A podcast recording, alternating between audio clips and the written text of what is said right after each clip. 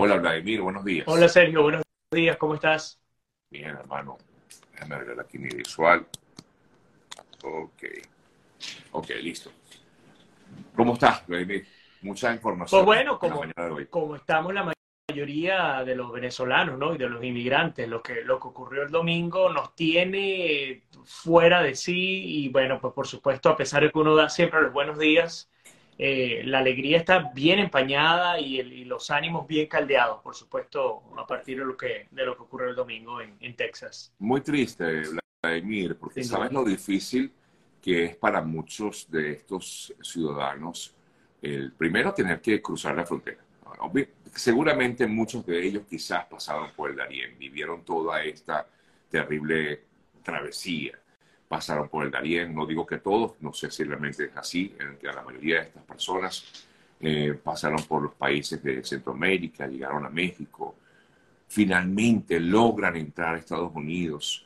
Tengo entendido que algunos de ellos lograron incluso mm, pasar esa barrera del CBP-1, que hay Correcto. mucha complicación para obtener esa cita para eh, solicitar asilo. Finalmente lo logran, están un tiempo como ocurre, eh, para aquellos que no lo saben, cuando usted entra a Estados Unidos normalmente lo mantienen eh, detenido un tiempo mientras se solventa su situación. Este tiempo puede variar, puede durar horas, días, semanas, hasta meses. Pero en este caso particular, pues estaban allí en este centro, en este refugio, a la espera pues, de ver qué iba a pasar. Los liberan, es decir, ya estaban en libertad. Van a tomar un bus para buscar un nuevo camino. ¡Wow! Y sucede esto tan terrible. Qué triste. verdad. es, es, es, eh, dramático, ¿no? Ayer conversaba con un joven, Sergio, muy joven, Roberto Meneses, que él entró el 2 de mayo por la frontera. Estamos hablando de hace 6, 7 días, ¿no?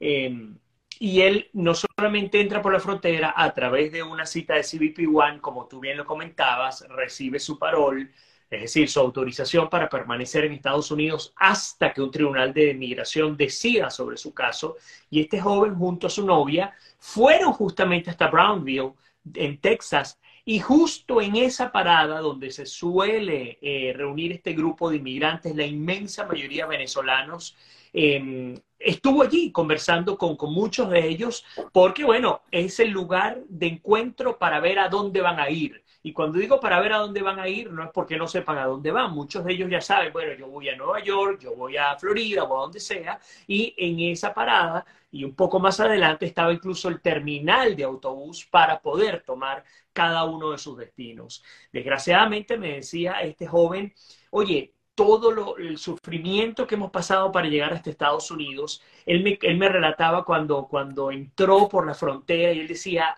es que llegó un momento que la alegría nos cegó, porque era pensar que finalmente lo habíamos logrado, habíamos entrado acá, y luego de ver lo que ocurrió, porque obviamente él ya no estaba allá, él está acá en la bahía de Tampa, eh, pero hace tres, cuatro días estaba viajando justamente desde este lugar, él me decía, qué triste eh, del pasar del, del, de la euforia de haber entrado a Estados Unidos, de la que estaban esos inmigrantes que estaban allí, a la tragedia total y una tragedia que no solamente destruye las vidas de quienes estuvieron allí, sino de cualquier cantidad de personas detrás. Porque, por ejemplo, me decía, este joven me decía, mira, cuando le preguntaba, ¿por qué viniste a Estados Unidos?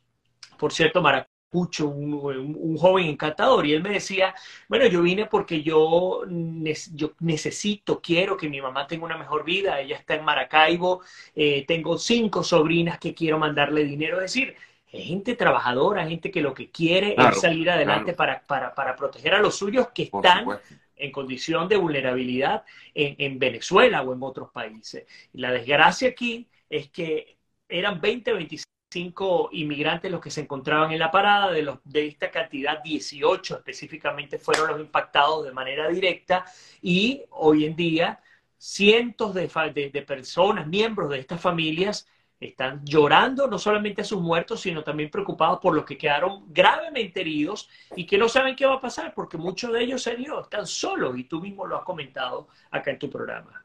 Ya, sí, sin duda alguna, esto es lo más eh, lamentable. Incluso veía ayer declaraciones de uno de los eh, familiares eh, que, de, que tiene a su pariente eh, hospitalizado.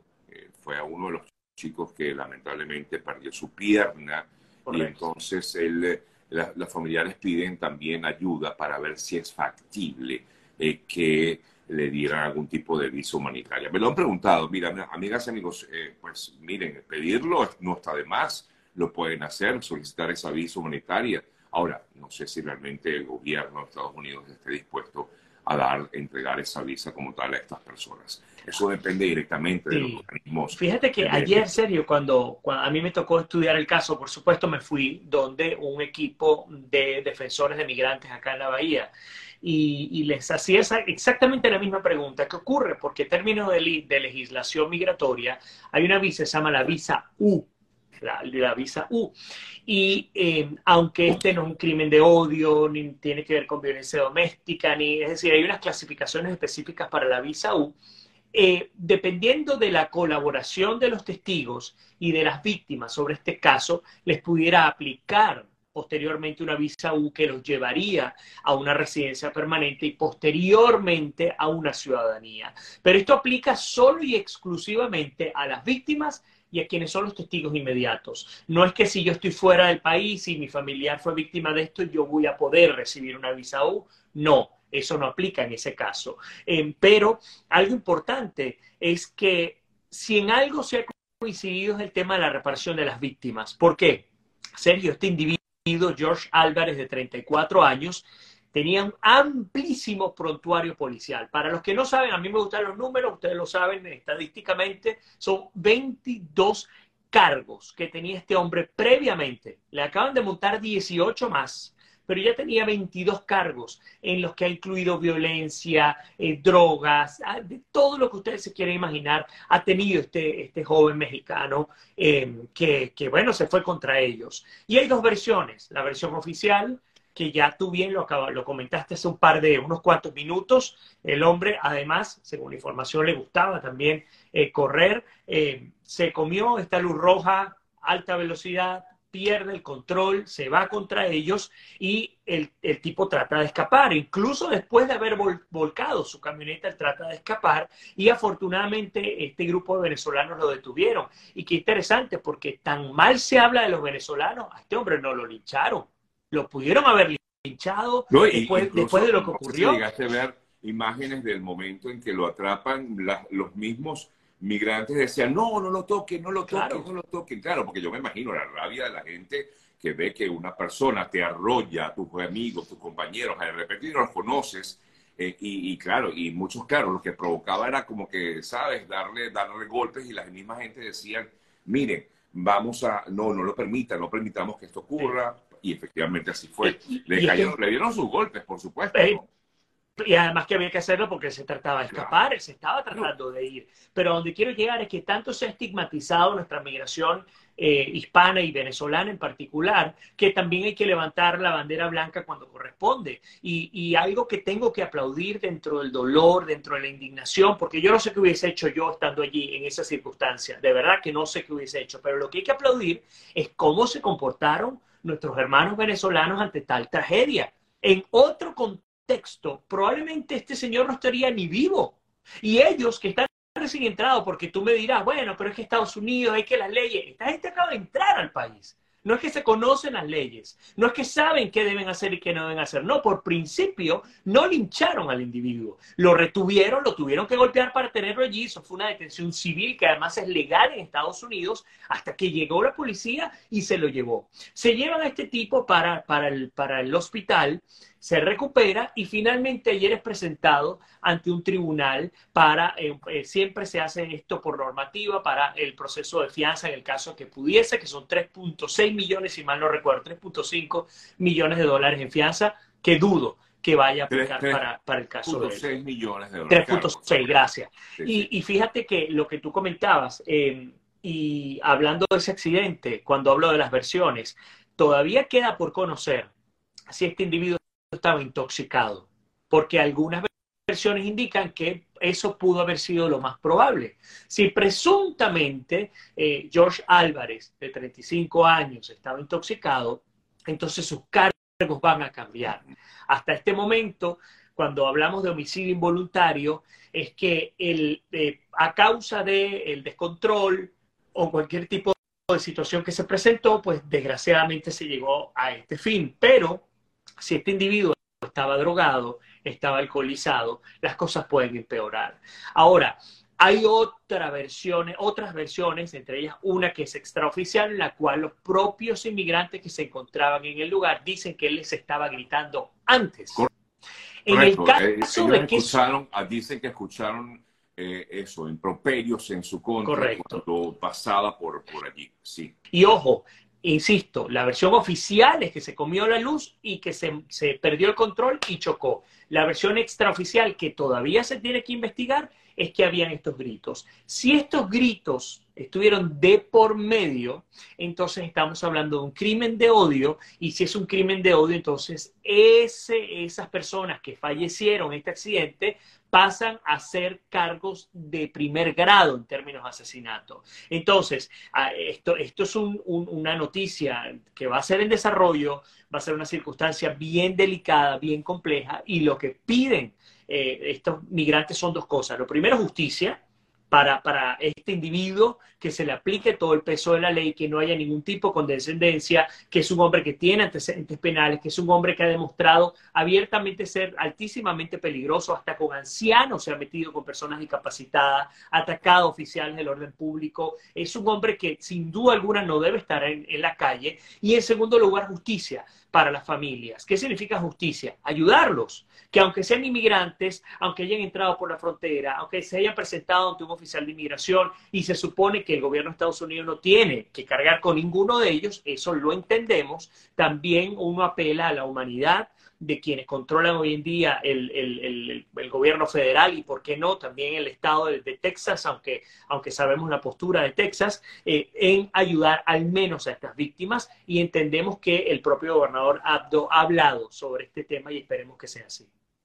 Bueno, justamente, eh, Vladimir, comienza, bueno, está en estos momentos la crisis, digamos, en un punto álgido, eh, tomando en cuenta lo que va a ocurrir ya esta misma semana, la conclusión del título 42 eh, ha eh, generado un, bueno, las, la zona está desbordada, comentan eh, tanto autoridades policiales como las propias autoridades del gobierno de, Texas y por ello pues se ha desplegado hasta la fuerza militar, hasta la frontera.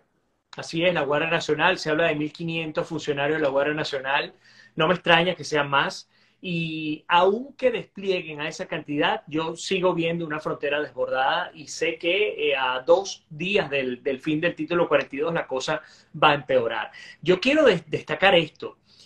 Aunque diga lo que diga la administración del presidente Biden, la frontera no está cerrada se ha dicho que está cerrada, pero no está cerrada. Y voy, a explicar por qué. Vamos a las estadísticas. Sí, exacto. Porque en el año pasado... De hecho, lo, comentaron nuevamente que sí, que está cerrada, está cerrada la frontera. A ver, explícanos. Digamos, oficialmente. Pero, pero las propias cifras, y eso es bueno en este país donde uno tiene transparencia en términos de saber qué pasa, las propias cifras desmienten lo que dicen las autoridades. ¿Por qué? El año pasado entraron 2.3 millones de personas a Estados Unidos por la frontera encontrándose con un oficial de inmigración. En lo que va del 2023 han entrado 1.3 millones de personas.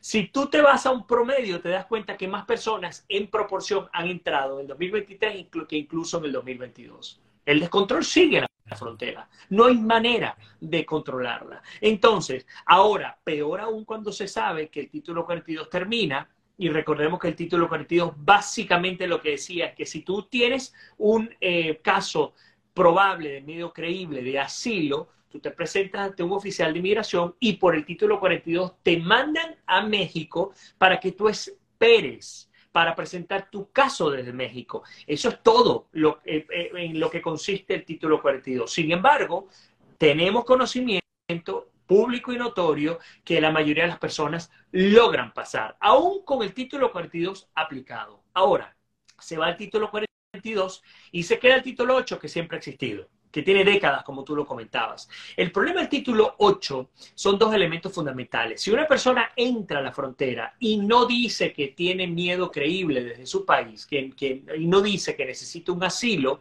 esa persona automáticamente es procesada es deportada y si intenta ingresar de nuevo puede, puede recibir cárcel y puede ser expulsada ya de manera permanente de los Estados Unidos por lo menos por cinco años. Por lo menos por cinco años. Entonces, ¿qué es lo que se cree que va a ocurrir?